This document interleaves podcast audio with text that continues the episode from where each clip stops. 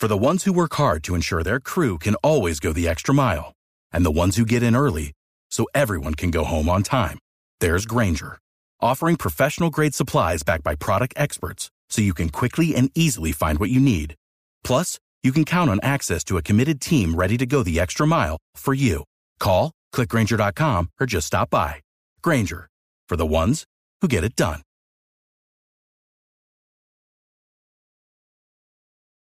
Comienza a normalizarse el servicio de energía en Buenaventura. François Martínez.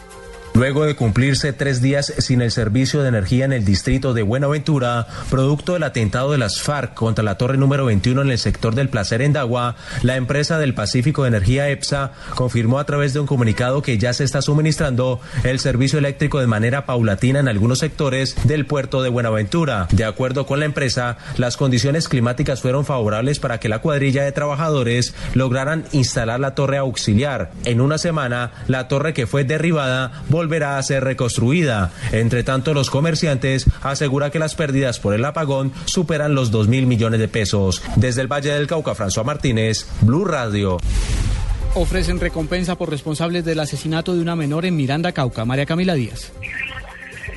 Hola Juan Camilo, desde el municipio de Miranda, en el departamento del Cauca, el ministro de Defensa Juan Carlos Pinzón le reiteró a la comunidad que la fuerza pública se reforzará y que van a seguir continuando con las operaciones ofensivas contra la guerrilla de las FARC.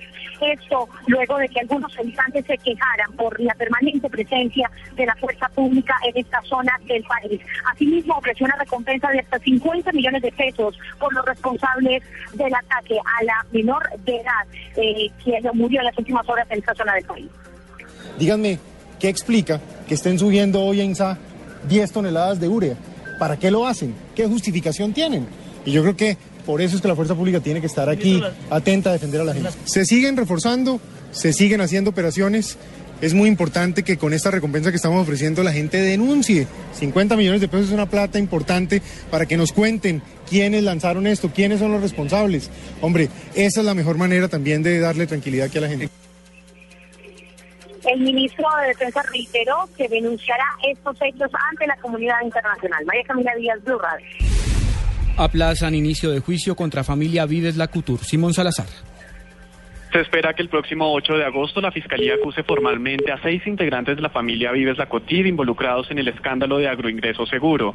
La diligencia judicial que estaba programada para este 31 de julio fue aplazada por un error del centro de servicios. El fiscal del caso manifestó sentirse preocupado por el aplazamiento, advirtiendo que se pueden vencer los términos en el proceso.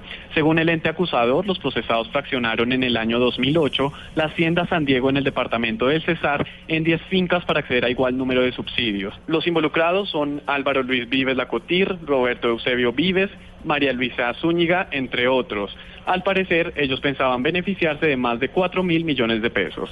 Simón Salazar, Blue Radio. La Superintendencia de Industria y Comercio vuelve a tener bajo la mira a Telmex Colombia. Ahora claro. Julián Calderón.